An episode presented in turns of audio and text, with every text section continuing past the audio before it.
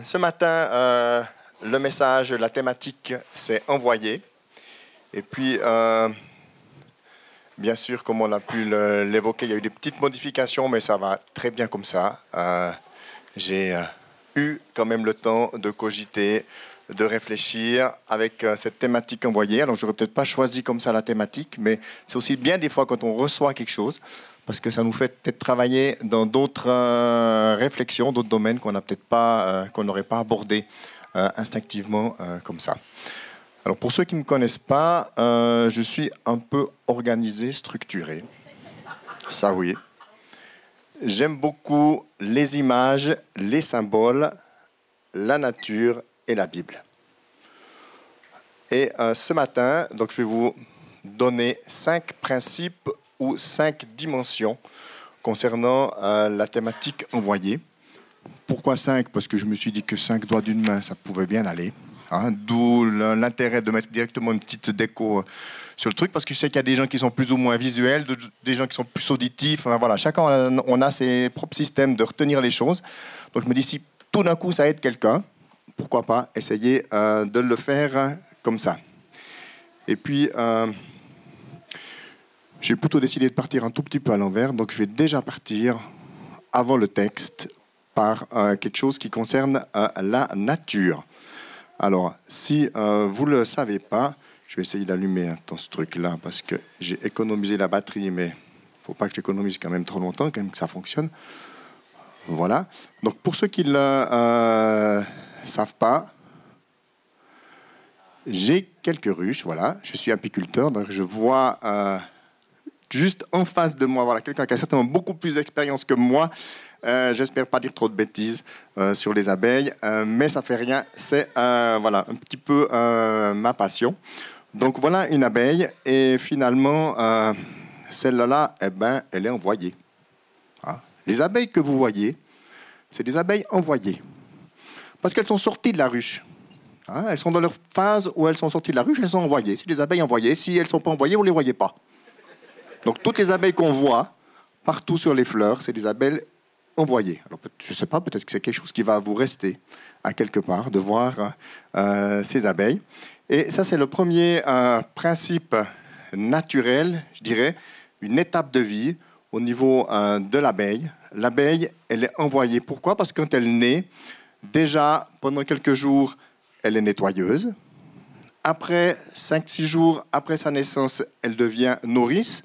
Donc il y a un changement qui se passe.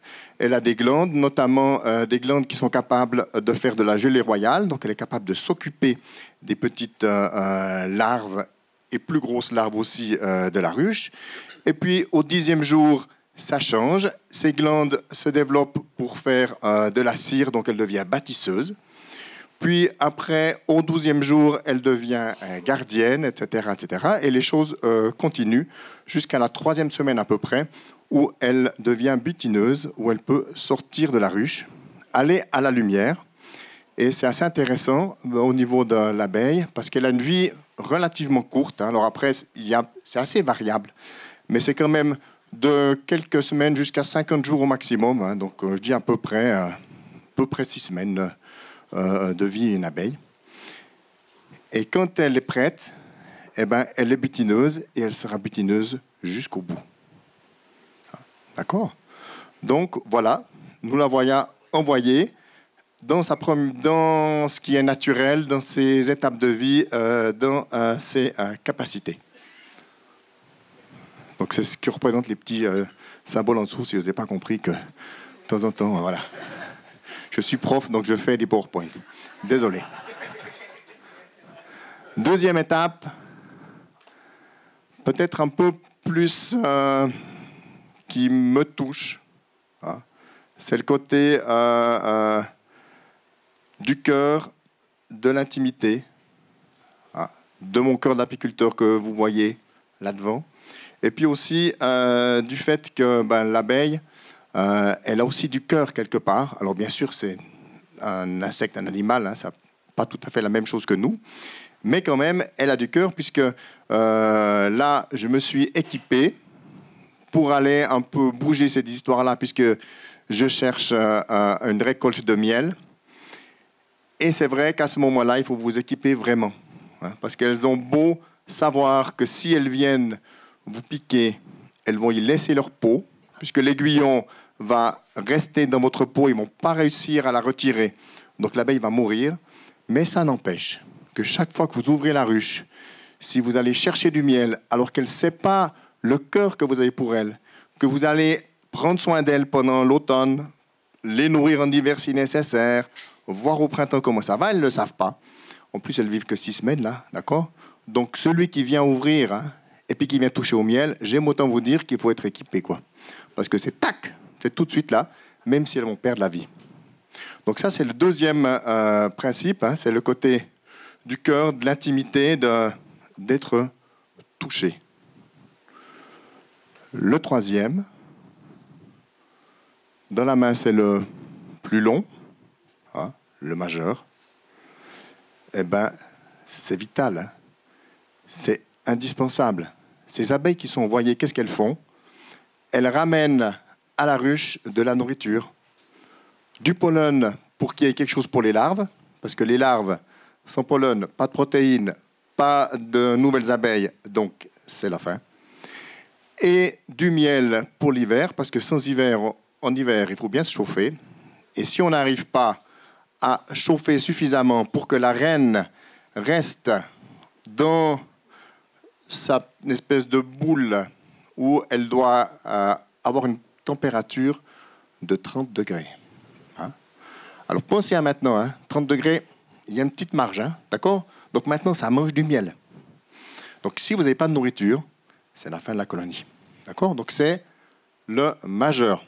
D'accord? C'est vraiment indispensable au niveau de cet envoi euh, euh, de cette abeille, c'est d'aller chercher de la nourriture. Et puis, le quatrième, eh bien oui, c'est joli de sortir, mais il y a certains risques. Il y a des risques déjà dans la, ruche, bien sûr, mais il y a plus de risques encore à l'extérieur, puisqu'il y a. Alors celui-là, là, il a passé entre mes mains. Ça s'appelle un frelon asiatique. Ça arrive, vous en avez certainement entendu parler euh, dans l'actualité apicole. On a, euh, euh, alors il y a d'autres risques, bien sûr, concernant les abeilles, mais notamment le risque du frelon. Donc les frelons se nourrissent d'abeilles pour nourrir leurs leur larves. Et puis bien sûr qu'il y a aussi d'autres risques, et c'est le risque de l'épuisement, puisque je vous ai dit que l'abeille, il n'existe pas, à ma connaissance, DMS. Donc elle va être envoyée, et une fois qu'elle est envoyée, c'est jusqu'au bout de sa vie. Donc elle va mourir d'épuisement hein, quelque part. Et quelque part, c'est aussi un risque hein, de s'épuiser, d'être envoyée puis de s'épuiser. Et puis de l'autre côté, c'est jusqu'au bout, parce que c'est clair qu'elle est envoyée, elle n'est pas envoyée pour euh, après rentrer puis se dire bon, bah, maintenant c'est bon, j'ai fait mon, mon, petit tour d'envoyé, euh, euh, je vais passer à l'étape suivante. Non, elle est envoyée jusqu'à la fin de sa vie. Après, c'est aussi une sagesse de Dieu de se dire que finalement, elle a meilleur temps de mourir quelque part dans un champ de fleurs que de mourir dans une ruche. Parce que quand une ruche est en pleine, pleine production, que vous avez une grosse ruche qui travaille bien, la reine, elle pond 2000 œufs par jour. Donc 2000 cadavres par jour, ça va être compliqué de nettoyer tout ça. Hein. D'accord? Donc c'est assez logique. Donc il y a toute une sagesse de Dieu, et moi c'est ce qui me passionne aussi. Dans la nature, on peut vraiment trouver des principes comme ça, disant, bah oui, il y a quand même quelque chose de l'intelligence de Dieu là derrière et on peut discerner Dieu aussi dans tout ce qu'il a créé autour de nous. Et enfin, le cinquième, qui n'est pas le plus petit, même si c'est le plus petit euh, doigt de votre main. Le cinquième, eh ben, c'est une équipe, c'est un travail d'équipe. Même si une abeille vit longtemps, qu'elle vous fait six semaines, qu'elle butine à fond, qui n'est pas de problématique particulière, ça va vous faire une petite cuillère à mocha. Donc pour le déjeuner, c'est presque un peu léger, d'accord? Donc il faut qu'il y ait plusieurs. C'est un travail d'équipe. Puis c'est aussi un travail d'équipe parce que suivant ce qui se passe dans la ruche, les abeilles, elles peuvent changer un peu d'activité, notamment s'il y a trop de soleil qui fait trop chaud, qu'on dépasse les 30 et quelques degrés, on risque de faire fondre la cire et à ce moment-là, les réserves et les larves et tout à l'intérieur, à ce moment-là, l'abeille, elle se transforme en ventileuse et elle va ventiler, ventiler, ventiler pour essayer de baisser la température dans la ruche. S'il y a énormément de rentrées de nectar, etc., il peut y arriver qu'il n'y ait plus assez euh, euh, de maçons qui construisent dans la ruche. Certaines abeilles peuvent revenir, elles peuvent même redémarrer leur euh, glande qui permet de faire de la cire pour recontinuer de bâtir aussi, pour aider celles qui sont là. D'accord? Donc il y a quand même aussi toute une idée de travail en équipe. Voilà. Donc ça c'est pour l'envoyer que vous verrez d'un autre œil, j'espère, la prochaine fois que vous regardez une fleur, même si ce n'est pas encore le printemps, hein, il y aura déjà l'hiver avant le printemps, mais ça vous met du challenge pour le printemps. Voilà, j'aimerais prendre un texte concernant euh, l'envoyé, et ce texte se trouve en Luc, 1, vers, Luc 5, versets 1 à 11. Donc euh, je vous ai mis le texte, mais je vous le lis quand même. Un jour, Jésus est au bord du lac de Génézareth. Une foule nombreuse est tout près de lui pour écouter la parole de Dieu. Je Jésus voit deux barques au bord du lac. Les pêcheurs sont descendus et ils lavent leurs filets. Jésus monte dans l'une des barques, celle de Simon. Il demande à celui-ci, Éloigne-toi un peu du bord Jésus s'assoit dans la barque et se met à enseigner les foules. Quand il a fini de parler, il dit à Simon, Avance là-bas, où l'eau est profonde, et jetez vos filets pour attraper du poisson. Simon lui répond, Maître, nous avons travaillé toute la nuit sans rien prendre, mais si tu dis de jeter les filets, je vais le faire. Ils jettent les filets et ils prennent un très grand nombre de poissons les filets commencent à se déchirer. Pour demander de l'aide, ils font signe à ceux qui les accompagnent dans l'autre barque. Ceux-ci arrivent, ils remplissent les deux barques de poissons et les barques pleines s'enfoncent dans l'eau. En voyant cela, Simon-Pierre tombe à genoux devant Jésus et dit, Seigneur, éloigne-toi de moi, oui, je suis un homme pécheur. En effet, Simon et tous ceux qui sont avec lui sont effrayés parce qu'ils ont pris beaucoup de poissons. Jacques, Jean, les fils de Zébédée, de Zébédée, qui accompagnent Simon, sont effrayés aussi. Mais Jésus dit à Simon, N'aie pas peur, à partir de maintenant, ce sont des gens que tu prendras. Ils ramènent les barques à terre, ils laissent tout et suivent Jésus. Voilà un passage qui est peut-être pas toujours utilisé par rapport à la thématique envoyée, mais ça n'empêche que c'est un passage que je trouve très intéressant dans cette thématique-là.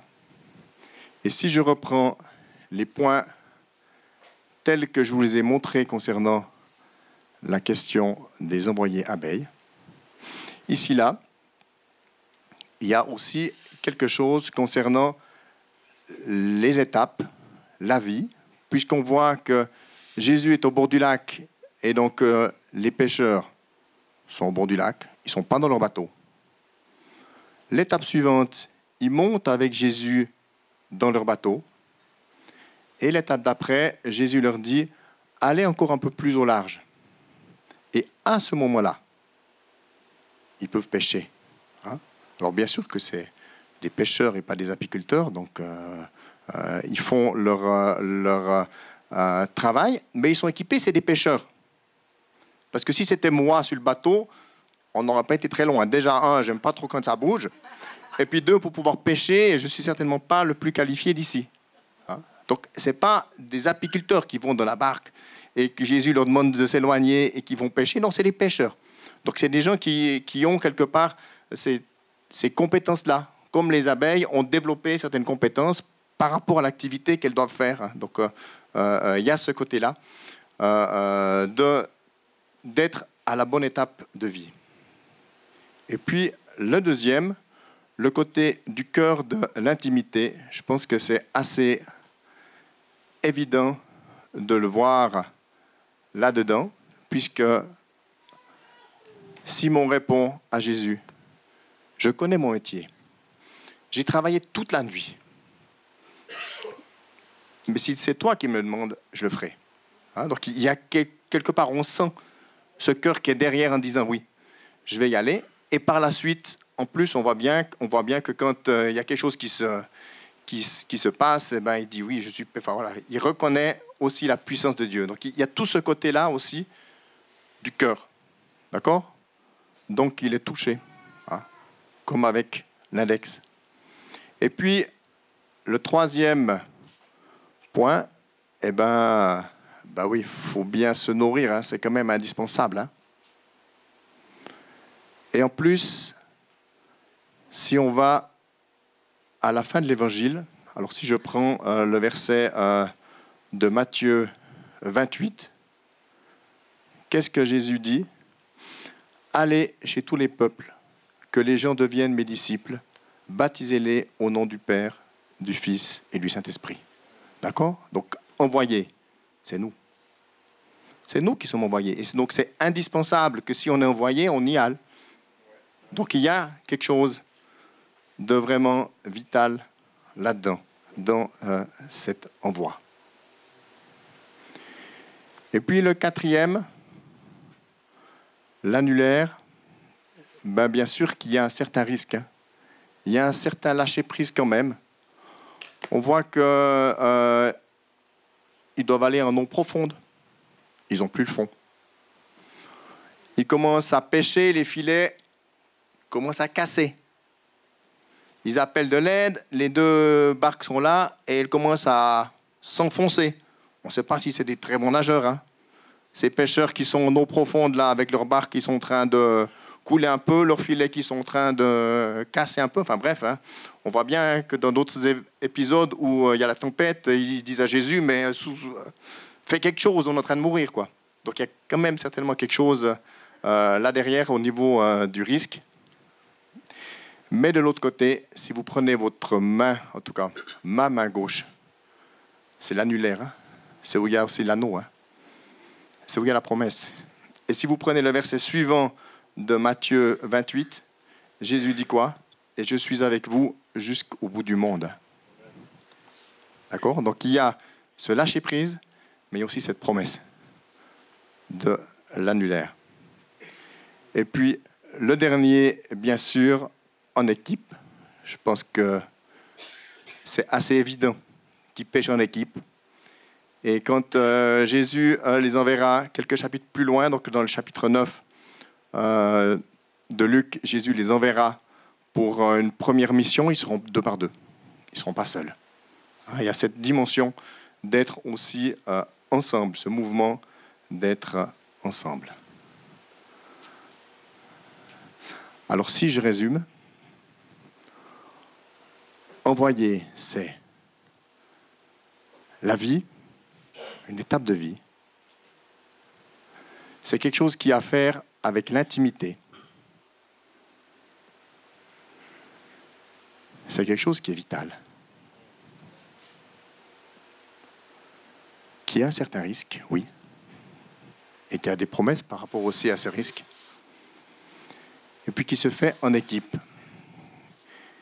Et si vous reprenez le tout pour essayer de vous rappeler encore un peu, parce que moi je cherche toujours des moyens de me rappeler des choses, être envoyé, c'est vivre. Merci.